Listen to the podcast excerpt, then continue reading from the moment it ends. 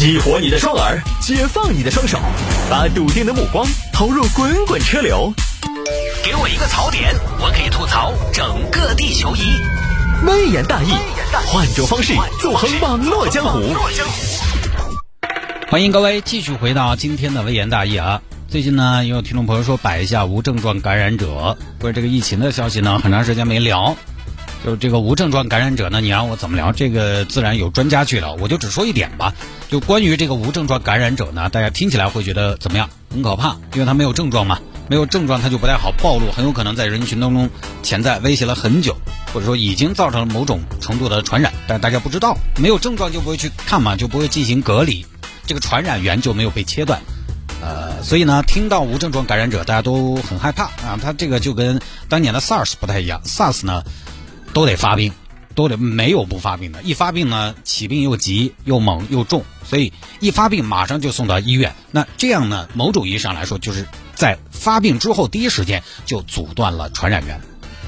但新冠肺炎这个疫情呢，它确实存在一些无症状感染者，很长时间都不发病，没有症状你就觉得你自己是好的，就可能潜藏在人群当中，都觉得很可怕。但是上一周呢，我觉得那个上海的张文宏老师说了一句，他说没那么可怕。哎，当时一听他这么说呢，我就放心了啊。当然也不是说专家说啥子呢，我就信啥子，对不对？专家你有的时候嘛，你要说服我，呃，不能说啊不可怕不可怕啊，然后我就哦好不可怕，晓得了。你得说服我。那么张老师是哪句话说服我的呢？他就说啊，他说社会上不可能，包括钟南山院士也说了，社会上不可能全是无症状感染者，而没有一个有症状的感染者。哎，我后来一想，这句话对。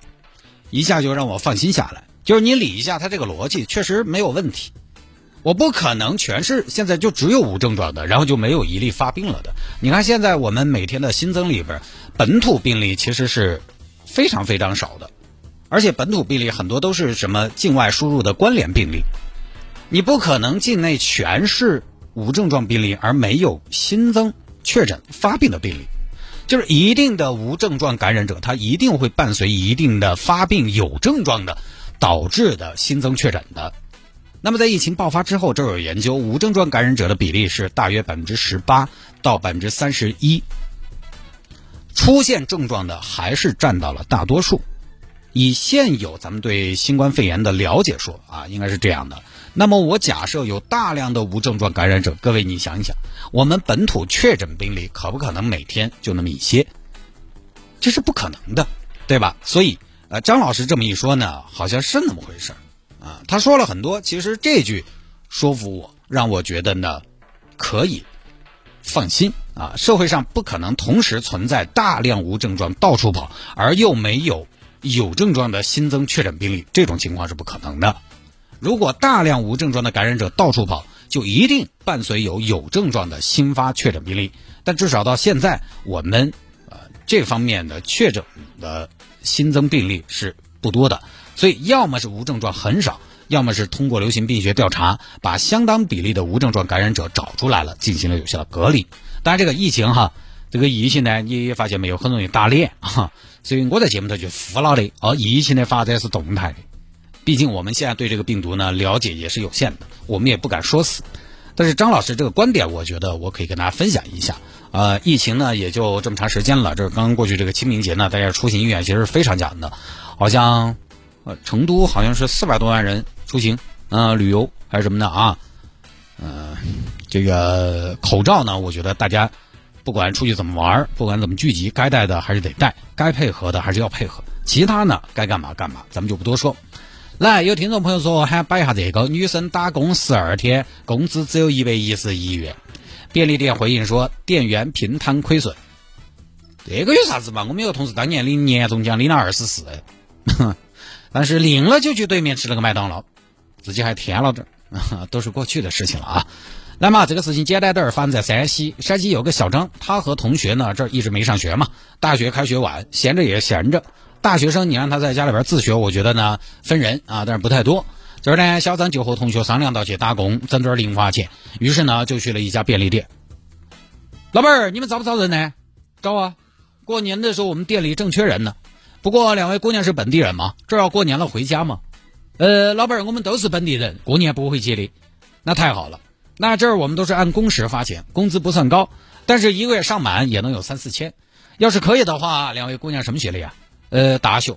哎呦，太好了！那咱们明天上岗，那签不签合同呢？哈，大妹子说笑了，拢共也没多少钱，签什么合同？签合同不浪费纸的吗？一式两份是吧？放心，亏不了你们的，都是本地人嘛。好，今儿就开始工作。第一个月呢，前十八天工作拿了一千八百八。菊花，菊花，我发工资了啊！好多，一千八百八。哦哟，真的，我看这个数字我有点眩晕哦，我感觉人生到达了天空。你收到没有嘛？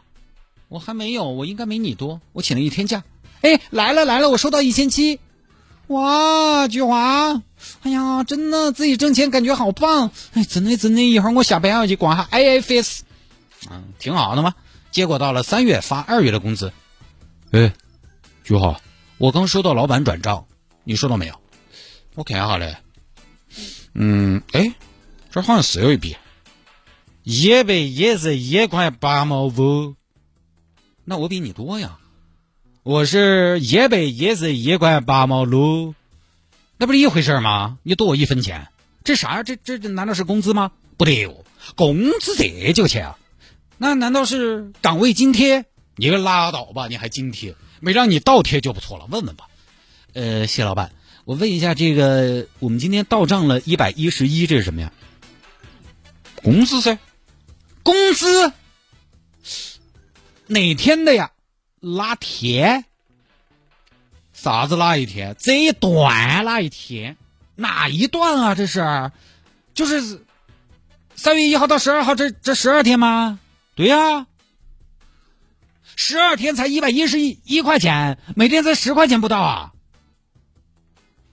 菊花没得十块，没有吗？我当时只是保守说不到十块钱，我以为有十块钱呢，没得没得十块，只有九块多。不是谢老板，这不对呀！你怎么十二天才一百一十一呀？之前不是每天能有一百吗？这也太少了吧？多少子？给你们发这么多有理有据，怎么就有理有据了？最近我们盘点，二月份店头亏损了五千多，你们不分摊嗦？啊？亏损我们还要分？谢老板，我不太懂，我们是员工还是股东啊？亏损是我们造成的吗？那有些初创企业都亏损，都员工众筹吗？那你赚钱你也没跟我们分啊，分了吗？对吧？好，这个事情简单点啊，就有扯起了。这个事情听众还买的啊。说实话，法理上来说呢，当然应该签劳动合同，但确实这种临时打工的呢，很多确实不签也是一个事实。劳动者很多也觉得无所谓啊，别搞那些没用的啊，你就给我现钱，什么五险一金不要。那这个是不合法的，但是实际操作中呢，确实有那么操作的。然后说回来这个工资的事情，店内亏损要不要员工承担？我觉得要分，经营亏损肯定不算啊。你这一个月生意做不走，该我的工资你也不能少嘛。你要少也要商量。但是有个问题，这个事情里面，老板说的二月份有货物丢失，哎，这个货物丢失要不要算到店员的责任里面？这个确实值得讨论。然后呢，老板还说有过期产品，过期产品因为超市的耍法我也不了解，过期你自己卖不掉，员工在这个事情上有什么决定权？比如有些我们临过期的会打折嘛，这个是老板来下命令还是员工直接可以执行？这个其实都是问题。如果东西丢了，那老板你如何证明东西丢了？而且东西丢了一定是员工的责任吗？对吧？所以其实法律上这个老板应该是不占理的。这种事情在网上稍微一查还不少，一般那种连锁的大店会有个红线。如果没超过，你比如我们这个月自然损耗，比如这个月三千可以被偷，那好嘛，你没超过就不用赔偿。如果超过了的部分，店长店员大家其实多而不少，各自都要承担一部分赔啊，在业内一定是要赔，但怎么赔，咋个赔，其实是要讨论的。同时呢，在入职的时候，这些赔偿办法，我觉得如果老板提前告知了。是不是可能老板的责任要轻一些？所以这个事情啊，还不好说的，到底是哪个的责任？责任好多，新闻也没说的太清楚。这种事情呢，争议啊，就只能走走法律途径。媒体报都没什么用，媒体报一些大店呢，还是管些用。但是这种便利店啊，它其实也不指望啥子回头客，反正只要那儿嘛有小区居民要在那儿过上过下的，哦，大家没得好多选的，这个便利店、便利店主要图个便利。你卖的东西也都是标准化的产品，对吧？没得啥子个性化的服务，所以媒体报他口碑不好还没什么用啊。他其实是无所谓曝光的。如果真的要维护自己的权益的话，还是成本相对比较高，还是有只有走法律途径。好，下了节目之后呢，想要跟谢探进行交流和互动也非常简单，我的私人微信号带自拍的那种啊，欢迎您加我的微信号，拼音的谢探，数字的零幺二，拼音的谢探，数字的零幺二，加为好友来跟我留言就可以了。我的朋友圈内容也非常丰富，欢迎大家浏览观摩啊。有听众朋友说加了有什么用？嗯，没什么用，就是大家交个朋友，有什么事儿呢互动互动。现在微信，因为最早我们电台互动是怎么互动？用短信平台，呃，有的时候也用热线。后来短信平台呢，大家觉得发短信要花钱，后来换到哪儿？放到了微博。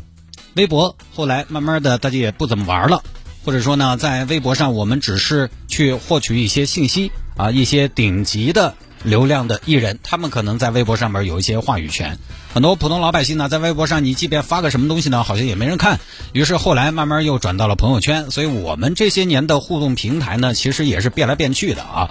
最终呢，变到了微信上面，拼音的谢探，数字的零幺二，加为好友来跟我留言就可以了。回听节目呢也非常简单，手机下个软件，喜马拉雅或者蜻蜓 FM，喜马拉雅或者蜻蜓 FM，在上面直接搜索“微言大义”就可以找到往期的节目了。